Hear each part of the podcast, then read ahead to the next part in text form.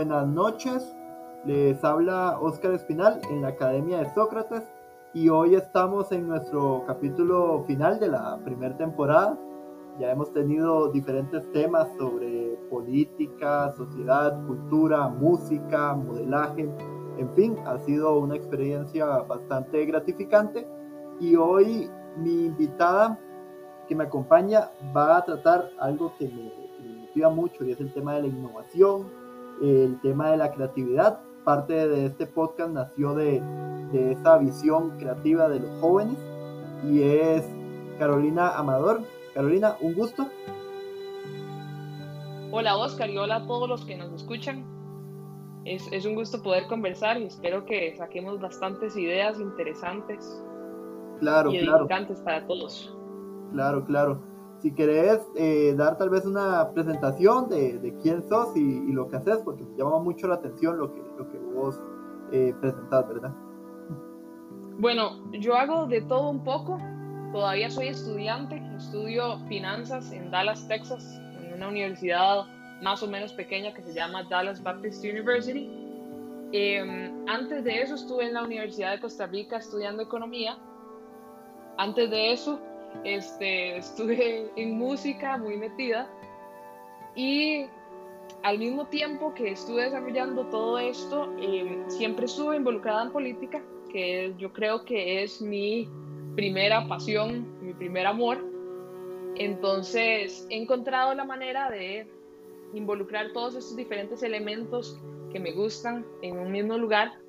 Y ahorita que por cuestiones de la pandemia estoy en Costa Rica, estoy eh, desde la Asamblea Legislativa tratando de colaborar y, y brindar un, ideas frescas desde el primer poder de la República. No, y me parece bastante, bastante importante y bastante valioso lo que, lo que vos realizas. Quizás, de hecho, para iniciar con ese tema, ¿verdad? Ahora que hablas de, del primer poder de la República, la política en los jóvenes. Creo que es un aspecto bastante interesante. ¿Cómo percibís vos que es la política actual de, de los jóvenes, de la juventud en general, en Costa Rica en este caso? Es un tema definitivamente complejo, porque yo creo que es una realidad que es muy distinta dependiendo de dónde venga uno. Yo soy una persona que ha tenido el privilegio increíble de tener siempre una buena educación y, y poder ver las oportunidades y tomar las oportunidades que están enfrente mío. Entonces para mí siempre ha sido muy fácil y, motivante involucrarme en política porque entiendo el peso que tiene, la importancia que tiene para mi futuro y el de todas las personas que me sigan después. Sin embargo, también existe esa otra realidad de las personas que no han tenido ese mismo privilegio o tal vez no les han enseñado lo importante que es involucrarse en política como persona joven. Y entonces ese es totalmente el caso extremo. Es una apatía completa y casi que cinismo eh, cuando se trata de política. Entonces, creo que como personas jóvenes en política existen dos realidades, pero que es súper importante para el desarrollo del país y para nuestro futuro que seamos, que nos involucremos, porque al final de cuentas nadie más va a tener la perspectiva que nosotros tenemos, nadie más va a tener eh, los pensamientos, las ideas, nadie va a defender nuestros intereses si no lo hacemos nosotros. Claro, tengo una consulta y, y que me llama mucho la atención, digamos, ahora que estamos tratando lo, lo del valor del joven. ¿Vos considerás que los jóvenes en la actualidad se fundamentan más en aspectos emocionales, racionales o una combinación de ambos a la hora de hacer política? Qué buena pregunta. Yo creo, y obviamente esto es solo mi percepción, no, es nada científico, yo creo que es una combinación de ambos, pero que tiende más a lo emocional. Y la razón de eso es que, particularmente en este año eh, que acabamos de terminar y este año que viene, experimentamos toda nuestra vida por redes sociales que son altamente eh, manipulativas. Eh, ello, en las redes sociales tiene una manera de cambiar la manera que vemos las cosas a una realidad que, que es diferente a lo que sería si estuviéramos en persona. Entonces, no sé si me explico con, con lo que estoy diciendo, pero las redes sociales nos, nos llevan a polarizar la discusión política y si ya existe una tendencia a ser emocional en redes sociales, ahora va a ser aún más. Entonces, yo creo que existe un grupo de jóvenes que están siendo, tratando de ser más estudiosos, más racionales, pero que ese elemento emocional siempre está ahí y pesa muchísimo. me gustaría saber qué piensas vos de esto también. Dirás de que eso me parece muy interesante y te lo voy a explicar. Yo eh, esta probablemente sea mi tesis de doctorado en algún momento, si llego a sacar un doctorado, pero yo creo que en Costa Rica lo calculo hasta con porcentajes y todo. El 6% de la población es, es un votante racional en general. El 6% de la población vota, digamos, leyendo planes de gobierno, analizando a los partidos diferentes, viendo todos los debates, todas las el 6%, ojo el porcentaje mínimo que se da, el 34% de los votantes, yo diría que son de carácter, y esto te va a llamar mucha atención, manipulable. Y no es el término manipulable eh, de que se dejan convencer a, la verdad, sino que es manipulable en el sentido de que de repente puede cambiar de, de, decisión, ya sea por factores de trabajo, ya sea por factores de que se lleva bien con una persona, ya sea que es por aspectos, eh, ¿qué te digo? De que un día estaba con un partido y de repente dijo, no, es que me queda mejor este por mis, intereses personales. Y lo que queda, que sería un 60%, es voto emocional. Y el voto emocional, me atrevo a decir que ya sean jóvenes o adultos eh, mayores, se, se, evidencia mucho en Costa Rica. ¿Por qué digo el voto emocional? El voto emocional no es solamente la gente que en general vota, ¿qué te puedo decir? Eh, por, no sé, por polarizar las cosas, sino que históricamente ha votado como, como nuestros abuelos, como nuestros padres, que iban como un partido en específico porque toda la familia había ido con ese partido en específico. Entonces, eso es emocional, eso no es manipulable, es emocional porque seguimos el legado de, de familia, seguimos el legado de, de lo que nos dejaron, de una cultura, de una estructura, entonces, eso es voto emocional. También voto emocional eh, son las personas que, por ejemplo, se dejan llevar, como el nombre lo indica, por, por, emociones. Entonces, eh, odio a este candidato, entonces voto por este. Amo a este candidato, entonces no voy a votar por el otro. O sea, eh, me dejo llevar por pasiones. ¿Y qué son las pasiones ahora? Generalmente, temas que tienen que ver con derechos humanos, temas que tienen que ver con medio ambiente, temas que tienen que ver con con economía no tanto, porque para mí la economía nunca ha sido un aspecto emocional, sino un aspecto de, eh, de, que existe porque existe. O sea, no es como que, no es como que te vaya a hacer bien o mal que exista trabajo o no exista trabajo. O sea, claramente es necesario. Uh -huh. es como la salud. Pero sí hay aspectos que, por ejemplo, vamos a un punto famoso, ¿verdad? Ahora en Costa Rica temas como aborto, matrimonio igualitario, el tema de si se explota o no los recursos naturales, o sea, son cuestiones que dividen a la sociedad entre si hay que hacerlo o no. Entonces, a mí principalmente eh, eh, me apasiona que me lo consultaras porque veámoslo en quién es el votante mayoritario, que es el joven. ¿Vos consideras que esto sea eh, un rol que defina las próximas elecciones? Por ejemplo, el porcentaje del voto emocional tan alto, por ejemplo, que estoy planteando yo. 100%, estoy convencida de eso. Este, eh, obviamente eso fue un factor determinante en nuestra última elección. Y ahora que están empezando los procesos ya se está perfilando a que va a ser de la misma manera. Y los actores eh, que se han asomado hasta el momento no lo están manejando muy bien. Entonces están permitiendo que sea un factor polarizante y que estoy segura que va a ser otro factor determinante para nuestra próxima elección. ¿estás de acuerdo? Claro, claro, no, y, de hecho, aquí es donde quisiera tal vez, tal vez entrar con, vos. ¿Cuáles son los retos políticos que tiene el país?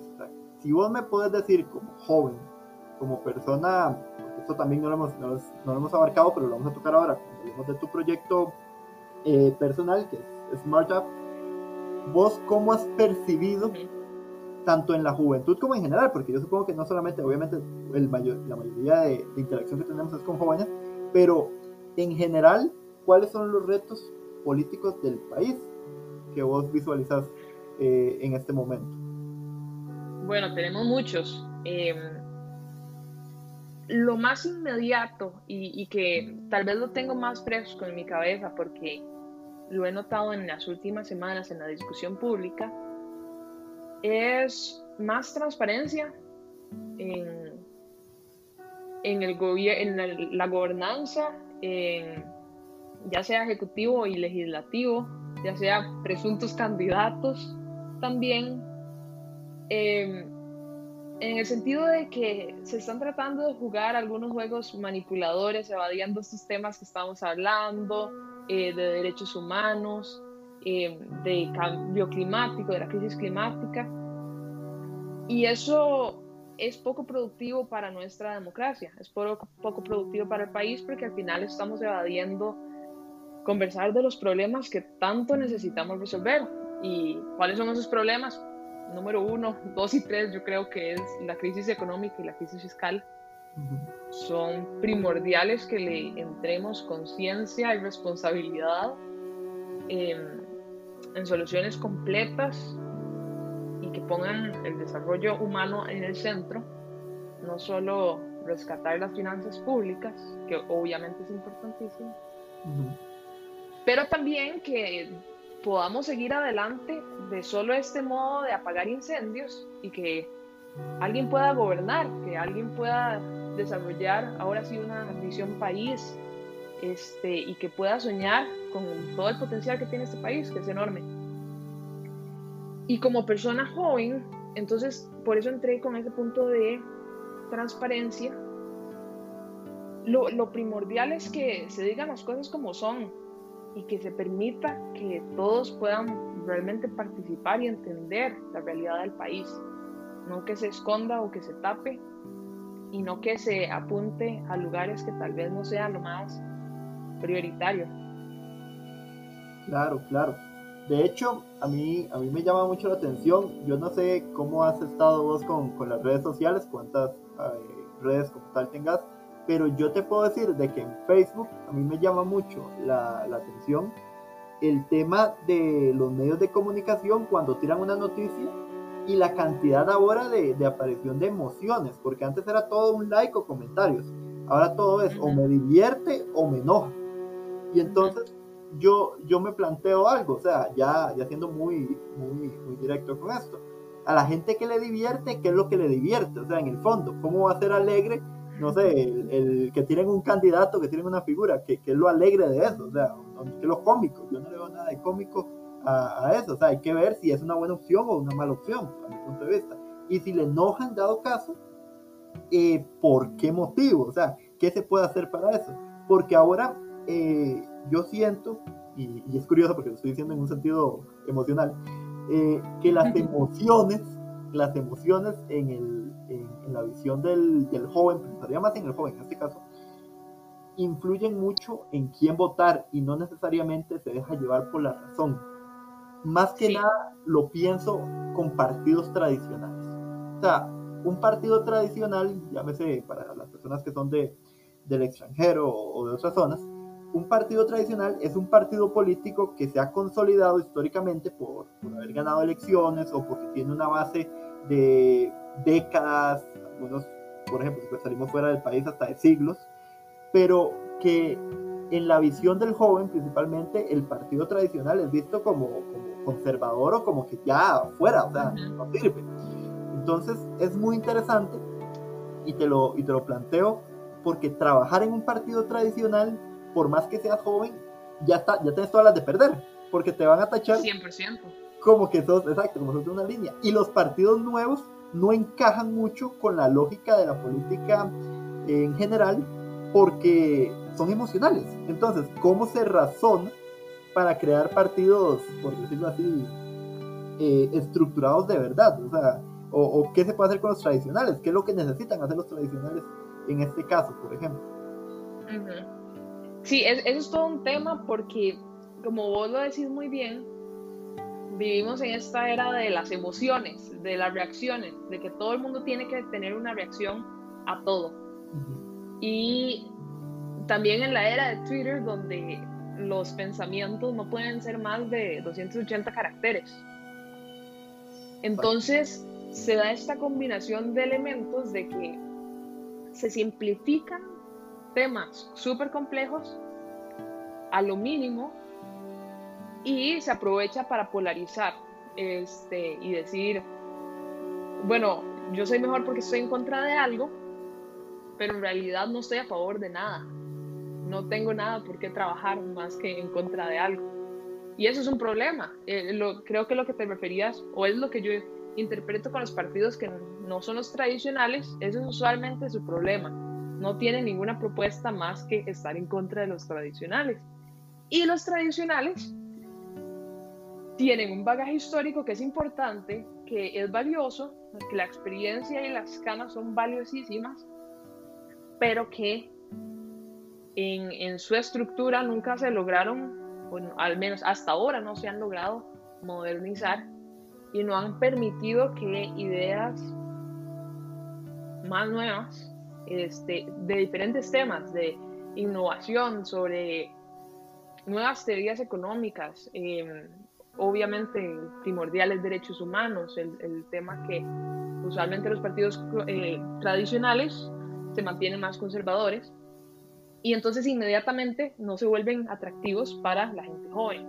El reto de cómo cambiar esa percepción es enorme y yo creo que al menos acá en Costa Rica ninguno de nuestros partidos tradicionales, los dos se podría argumentar que eh, otro está entrando ahora en este mismo grupo tradicional, ninguno de, de ellos ha logrado entender cómo cambiar esa imagen cómo cambiar esa percepción.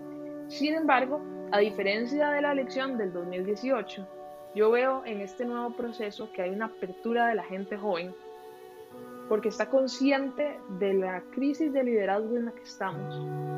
Yo creo que la gente y de nuevo, esto es solo mi percepción, no es un estudio científico ni una encuesta, pero sí he tenido una percepción diferente de que hay una nueva apertura a escuchar lo que estos partidos que tradicionalmente no hubieran escuchado por la reputación que, que tenían, lo que ahora tienen que ofrecer, porque no tienen a dónde más volver a ver en esta crisis de liderazgos democráticos.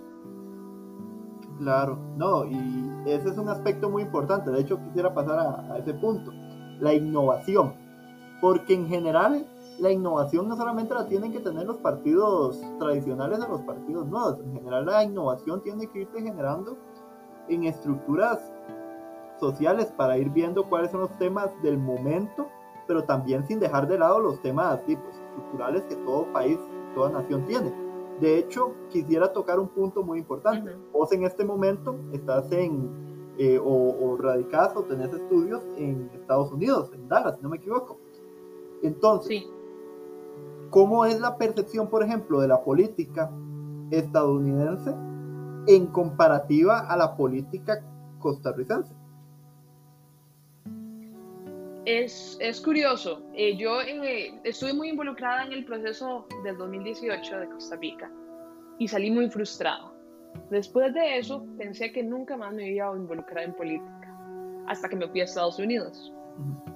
Y vi la diferencia de los problemas y prefiero los problemas que tenemos en Costa Rica a los que tienen allá. La política se percibe muy, muy, muy diferente y acá yo sé que percibimos a veces que estamos muy polarizados, y es cierto, pero no tiene comparación a, a la división que existe en Estados Unidos, donde realmente es que son kilómetros de distancia entre un grupo y otro. Y después los que están en el medio se han vuelto completamente apáticos y no tienen ninguna ningún interés de participar en el proceso democrático. Entonces,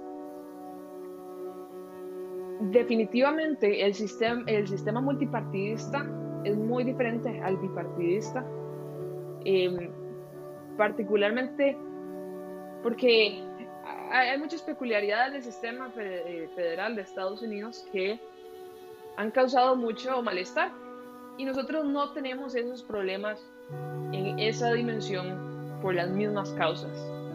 Entonces a mí me ha enseñado vivir en esa división y no pertenecer a ninguno de los dos bandos. Me enseñó a aprender a escuchar en medio de nuestra polarización, que es diferente y que yo todavía creo que es más subsanable que la que existe allá.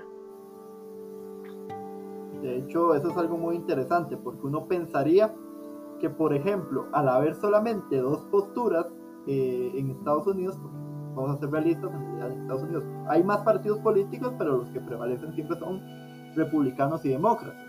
Entonces, eh, al haber solamente dos posturas, pues de, o, es gallo o es gallina, o sea, no hay como una salida eh, que vaya a generar tanto enfrentamiento, tanta disputa. Pero, por ejemplo, Costa Rica, con la cantidad de partidos que hay y con un tema muy importante, porque vos trabajaste trabajas ahí, que es el, el, plenario, la Asamblea Legislativa, el primer poder de la República, ahí sí es cierto que vemos el mix de lo que es la política costarricense, que es muy variada en el fondo.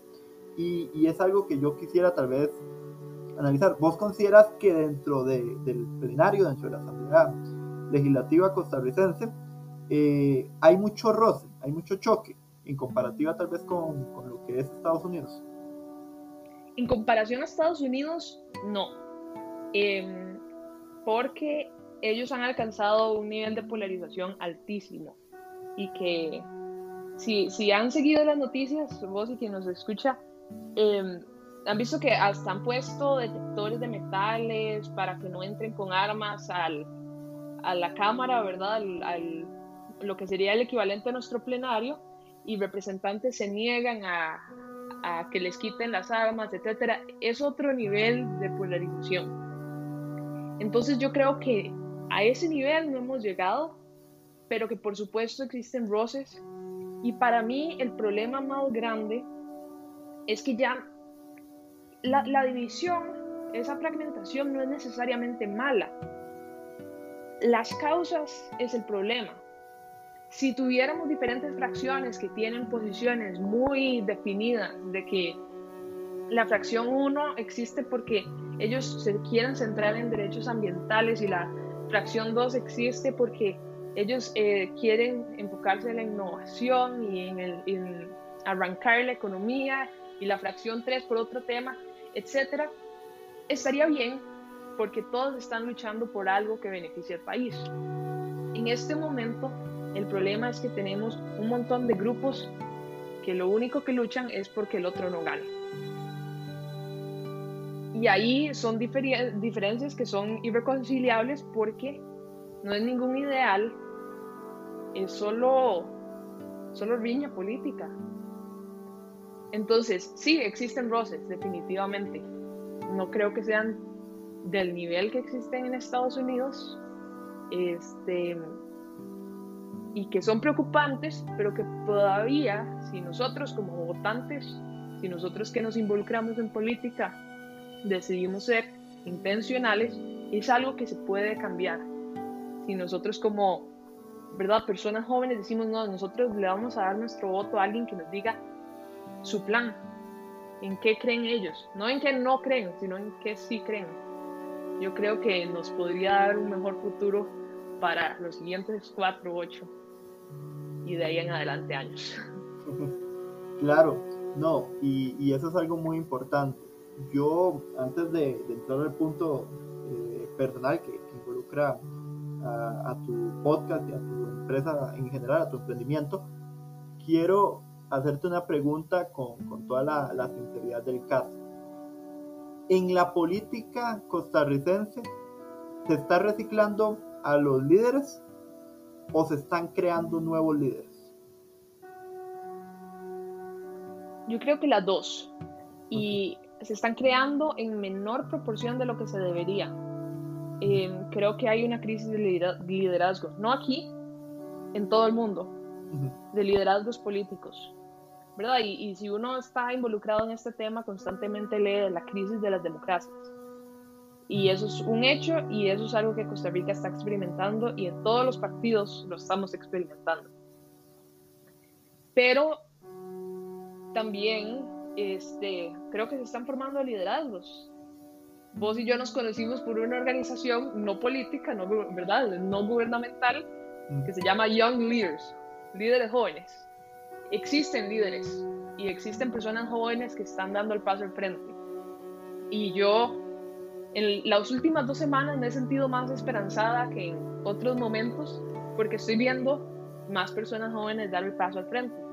Siguen sin ser suficientes en mi, en opinión, pero eh, existen y sí, se están reciclando líderes y probablemente los líderes incorrectos, esos líderes que causan apatía, que alimentan el cinismo y que al final no son tan buenos para nuestra democracia. Claro, claro. No, es que ese es un punto muy importante porque al final de cuentas el tema en general que estamos tratando hoy es la innovación y la política.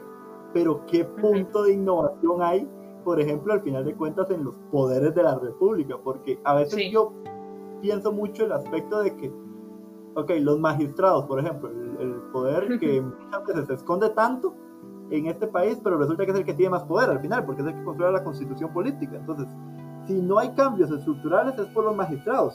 Vamos a hacer las cosas como son. Entonces, si se sigue religiendo a los mismos líderes, si en el plenario se ponen unos diputados que gobiernan ahora, luego se van, hacen campaña para otros y luego vuelven en las siguientes elecciones, entonces se sigue reciclando el diputado. Y si los candidatos presidenciales siguen siendo los de la escuela de hace 20, 30 años, o líderes que en algún momento fueron de un partido político, dejaron ese partido político, fueron a otro, crearon uno nuevo, y siguen en esa cuestión, ¿dónde se da la innovación? Es donde yo diría, porque para mí, y esta es la parte más, más valiosa de lo que queremos dar en este podcast, para mí es necesario que los jóvenes empiecen a tomar la política. O sea, 100%. Pero, que la tomen eh, de manera fuerte, no es llegar y solamente eh, ponerles un puestito ahí en una comisión, no, no, no. Tomen puestos de diputaciones, tomen puestos en las alcaldías, en, los municipios, como regidor, síndico. Tomen puestos como diputados. yo... creo que hay dos cosas. La primera es que un buen líder sabe cuándo dar espacio. Y eso es de los problemas que tenemos. Que queremos gente que quiera seguir tomando esos espacios cuando ya cumplió su ciclo. Porque la experiencia no es algo malo, la experiencia se necesita, más en momentos tan complejos como los que vivimos. Uno nunca ve, ¿verdad?, en una empresa exitosa que pongan al CEO, a su máximo líder, alguien sin experiencia que nunca haya ocupado una oficina de ese tipo. Se necesita que haya experiencia, pero se necesita constantemente también estar formando esos liderazgos y dejar que la gente joven pues vaya y adquiera esa experiencia necesaria para tomar esos puestos. Pero sí quiero ser cuidadosa en decir, la experiencia no es mala. Eh, yo eh, tengo ahora el gusto de trabajar con alguien que admiro muchísimo porque sabe muchísimo más que yo. Y entonces al finalizar este ciclo, sé que voy a aprender y voy a ser una profesional mucho más completa, mucho más preparada para enfrentarme al siguiente, la siguiente etapa, porque trabajé con una persona de este, de este nivel de experiencia. Pero sí, también creo que los jóvenes tenemos responsabilidad y quiero ser enfática en eso muchísimos de mis amigos, personas que han tenido experiencias muy similares a las mías, que han, sido personas muy privilegiadas con su educación, no quieren tener nada que ver con política. Y a mí eso me preocupa todos los días. Porque ahí no tenemos razón de quejarnos si somos nosotros los que no vamos y tomamos los puestos. No es que no nos los den, es que no los tomamos. Y ahí es un problema grande que como jóvenes tenemos que entender la seriedad del asunto, entender cuánto afecta la política nuestra vida y la de los demás. Y que decir que no quiero involucrarme no es suficiente. Entonces, es responsabilidad nuestra también, no solo que nos den las cosas, sino que las vayamos y las pidamos, trabajamos, trabajemos por ellas. Claro, claro. Ahora bien, entremos más en la parte de, Carolina Amador. Explicándonos un poco qué es Smart Up. Yo creo que eso es algo muy importante para, para entender este aspecto de la innovación. Ok, buenísimo. El año pasado a inicios del año pasado, un poquito después, un, par de semanas después de que comenzara la pandemia, comencé con dos amigos este proyecto que le pusimos Smarter Group, que comenzó como un podcast y de hecho estamos eh, planeando nuestra segunda temporada, pero que queremos que sea más que un podcast. Queremos que sea un centro para impulsar ideas de innovación para y de personas jóvenes. Entonces, nosotros lo comenzamos una persona que estudia biotecnología y dos que estamos en negocios en, en áreas distintas, porque siempre nos ha llamado muchísimo la atención emprender y hemos tenido nuestros intentos acá en Costa Rica y es dificilísimo. Hay demasiadas barreras, hay demasiadas cosas en donde se necesitan guía y no existen. Entonces, quisimos aprender haciendo y comenzar a hacer este podcast eh, preguntándole a gente que sepa más que nosotros, gente que haya sido exitosa en diferentes áreas, que haya innovado en medicina, en música, en deporte, y cómo lo han hecho para aprender de ellos. Y esa es la etapa en donde estamos en este momento, creando contenido que la gente pueda consumir y que ojalá sea valioso para sus propios proyectos. También de vez en cuando compartimos emprendimientos que nos han gustado y que queremos que tengan más atención para que les vaya mejor. Pero en el futuro también queremos pues, hacer más conferencias, talleres, poder ser un lugar de convergencia de gente que quiere investigar, gente que quiere eh, desarrollar cosas acá en Costa Rica y que eso eh, eventualmente va a ser buenísimo para nuestra economía y que en una cuarta revolución industrial es importantísimo para mantener a nuestra gente con empleo y realizada.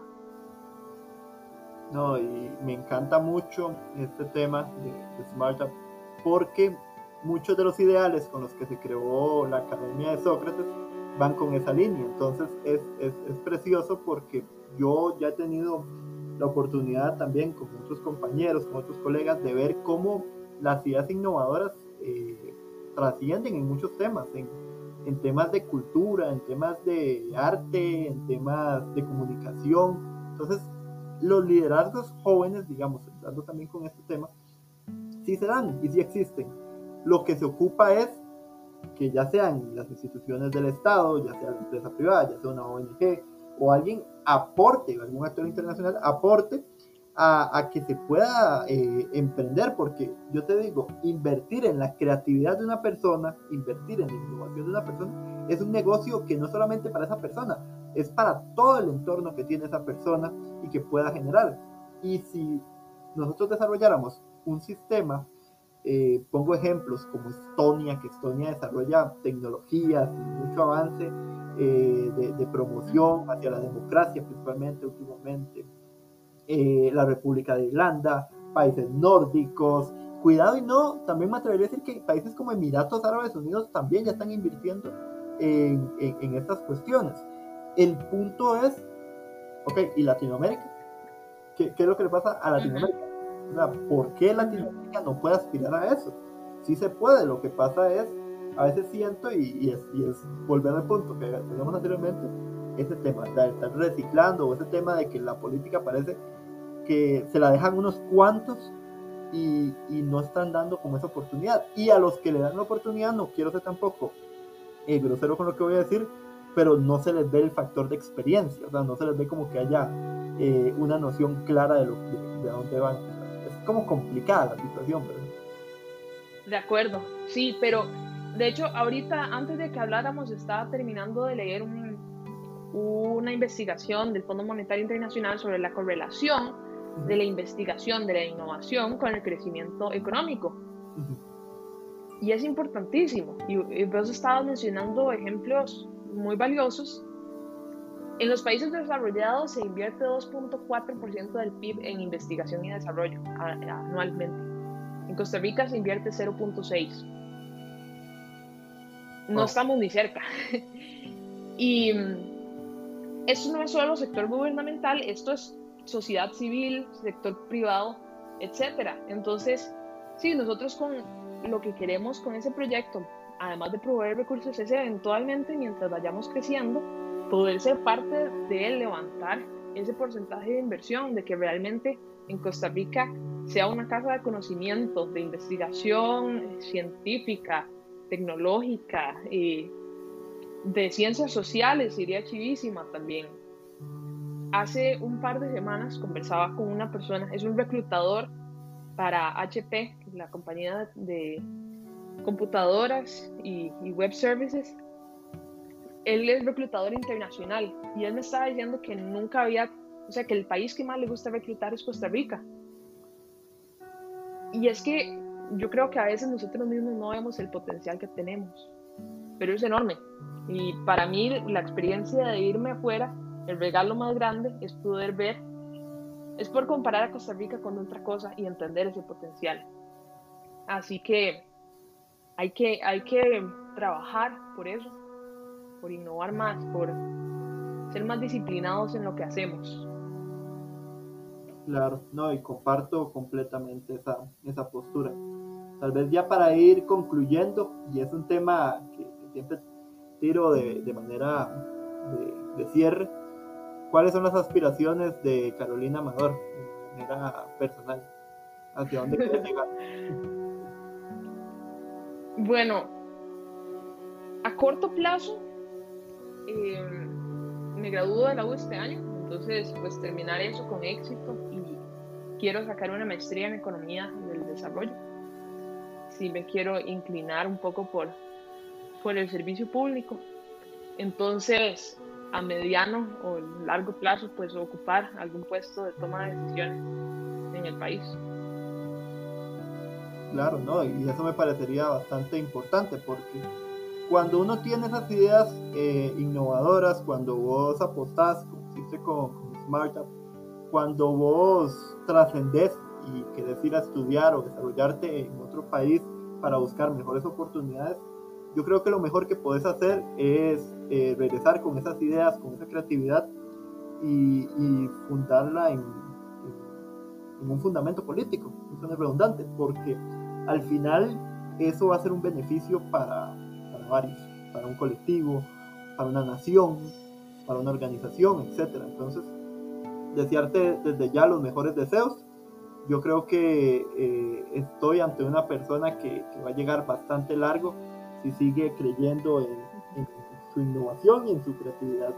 Entonces, ahí darte las buenas vibras, ¿verdad? Muchas gracias. Y yo sé que la gente que, te escucha en este podcast, yo sé que también son líderes, entonces quiero recalcar la importancia de que vayamos y tomemos esos puestos de decisión. No tiene que ser en una institución pública, pero, pero en algún lugar que realmente seamos intencionales en generar un cambio, porque lo podemos hacer. Claro, completamente de acuerdo. Y es una bonita conclusión para esta eh, para este cierre de primer temporada de la Academia de Sócrates, de parte de un servidor, Oscar Espinal. Les agradezco a todas las personas que formaron parte. Eh, se viene una segunda temporada donde ya voy a tener compañera de, trabajo, para que no sea tan monótono oír mi voz. Y ahí vamos a enfocar nuevos temas, vamos a tener más invitados, más jóvenes principalmente, creo que es la prioridad y vamos a ver diferentes cuestiones, ya sean con la política, ahora que se viene en Costa Rica un proceso electoral muy interesante, como también en temas internacionales, eh, culturales, religiosos, económicos, innovadores, creo que es la palabra más, más bonita y que, encubre más a todo lo que, lo que queremos hacer. De parte de su servidor, Oscar Espiral, me despido muchas gracias por haber escuchado esta primera temporada de la Academia de Sócrates. Buenas noches.